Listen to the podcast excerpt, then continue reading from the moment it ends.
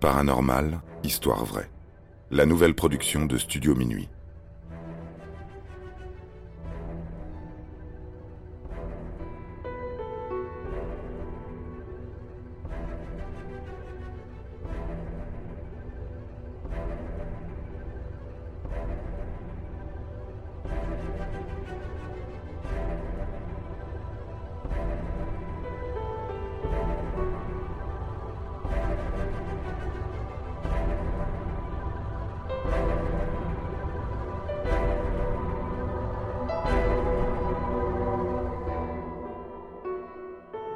L'affaire Valcas. Un matin de mars 1990, Estefania Gutiérrez Lazaro prend le chemin du lycée dans le quartier de Valcas à Madrid. Dans son cartable, entre un cahier et un livre d'histoire, une planche de Ouija est dissimulée. L'absence d'un professeur libère une heure entière à la jeune fille et à deux de ses camarades. Elle décide de se cacher dans une salle de classe déserte et se réunissent autour de la planche de Ouija installée sur un bureau. Un simple bout de carton, sur lequel sont inscrites les lettres de l'alphabet ainsi que les mots oui et non.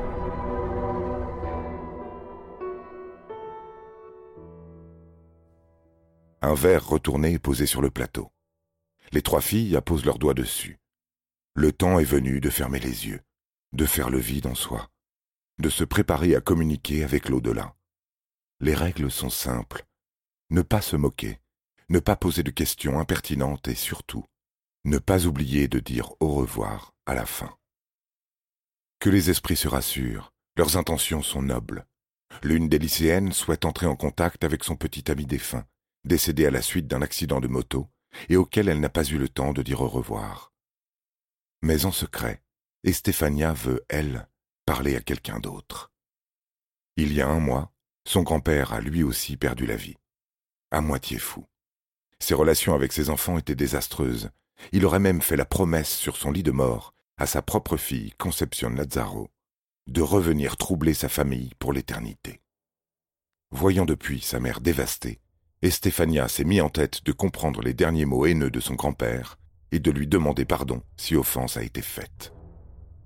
À la croisée des chemins, le doigt sur le verre poussiéreux, elle répète avec ses amis la phrase requise.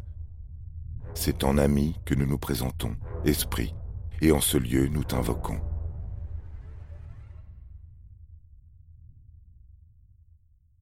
Dehors, un voile nuageux tamise la lumière ambiante. Aucune des jeunes filles n'ose bouger un orteil.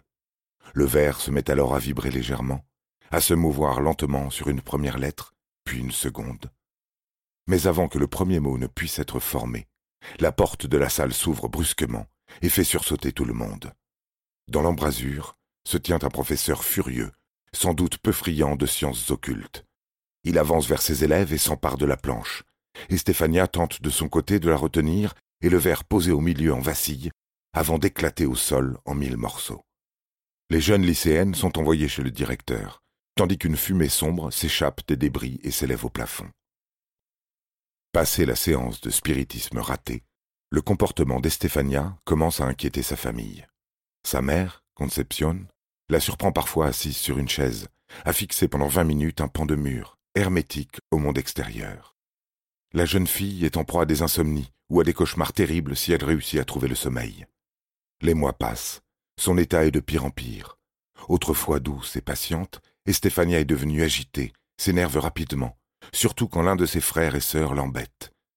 Dans la salle de bain, elle entend des voix murmurer dans la tuyauterie et leur répond dans une langue inconnue. Lorsque, tard dans la nuit, elle aperçoit au pied de son lit une forme humaine tapie dans l'ombre, à la respiration lourde, elle se blottit sous sa couette et prie pour qu'elle disparaisse.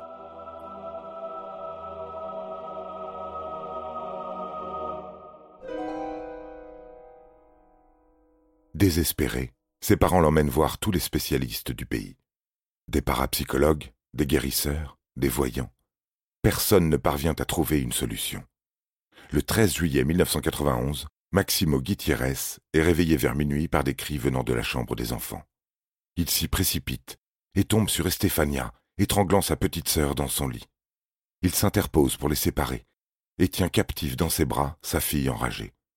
Prise de convulsion, De la bave coulant des lèvres, Estefania se débat durant de longues minutes avant de perdre connaissance. Une ambulance l'emmène aux urgences, où on essaye de la réanimer, en vain. À l'aube, Estefania décède d'une insuffisance respiratoire. En moins d'un an, les Lazzaro enterrent un deuxième membre de leur famille, avec l'infime espoir que cet enfer puisse désormais cesser. Il ne fait pourtant que commencer.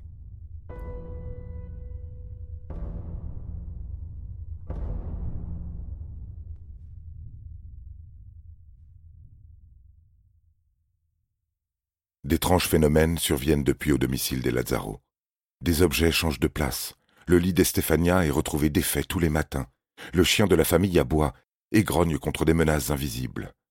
Concepcion se retrouve un jour enfermée dans la salle de bain et commence à entendre une voix dont les chuchotements se déversent dans le lavabo.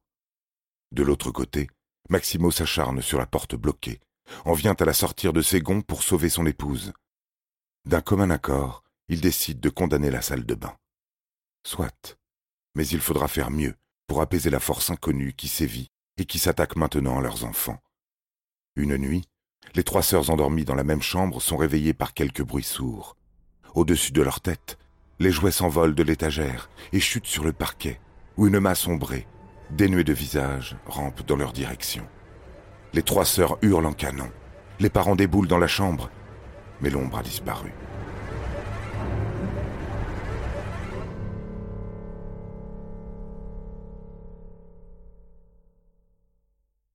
Dès lors, les membres de la famille rassemblent les matelas dans le salon et ne se quittent plus pour dormir. Craignant de devenir fou, le père est obsédé par l'idée d'obtenir des preuves concrètes de l'esprit qui les tourmente. Avant de se coucher, il verrouille toutes les portes de l'appartement et déverse des sacs de farine dans la cuisine. Le lendemain, évidemment, les portes sont grandes ouvertes et des empreintes de pas se découpent sur le carrelage enfariné. Il cherche alors à obtenir de l'aide contacte un supposé chasseur de fantômes, célèbre dans le pays pour ses dons de médium. Il ne reçoit qu'un charlatan, accompagné d'une équipe de tournage, n'hésitant pas à trafiquer les faits pour produire de la belle télévision. La nuit du 27 novembre 1991, la police madrilène reçoit un appel provenant du 8 rue Louis Marine, dans le quartier de Valleca. Un homme, au bout du fil, s'exprime avec confusion.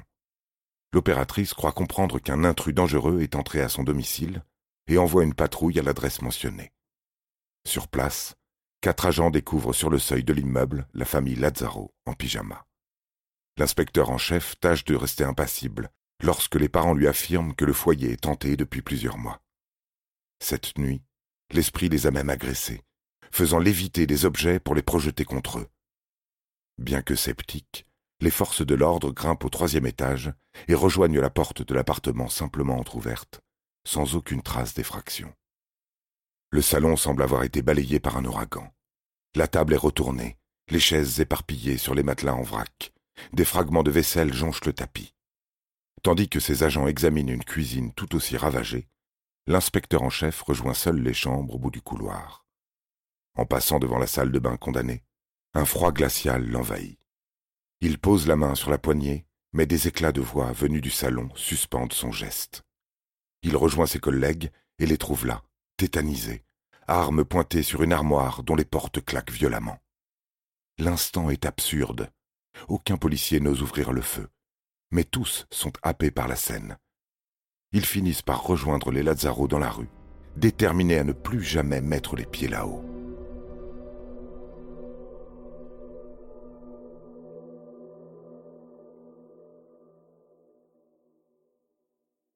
De cette nuit inoubliable, l'inspecteur en chef rédige quelques jours plus tard un rapport auquel il peine lui-même à croire.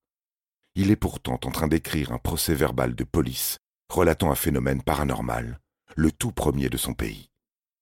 La famille Lazzaro, elle, n'a pas attendu aussi longtemps pour percuter. Dès le lever du jour, elle a réuni en hâte quelques affaires et s'en est allée vivre ailleurs, loin, à l'abri des regards et du mal. Le temps passe. Les gens oublient, et un beau jour, l'appartement du 8 rue Louis Marine accueille de nouveaux locataires. Les heureux élus semblent toutefois épargnés de tout esprit malveillant. L'emménagement se déroule sans accroc, à part peut-être une drôle de découverte. Dans une commode curieusement entreposée dans la salle de bain, il découvre une photo dans un cadre. Le bord et le verre sont intacts. Seul le visage de la jeune fille en portrait a intégralement brûlé. En légende, on peut lire son nom. Estefania Gutiérrez Lazzaro.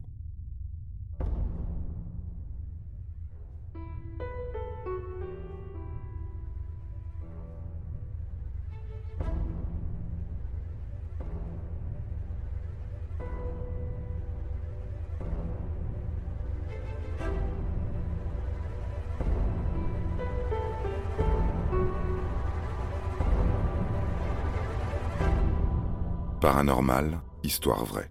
La nouvelle production de Studio Minuit. Interprétation Florent Houlier. Production John Mack.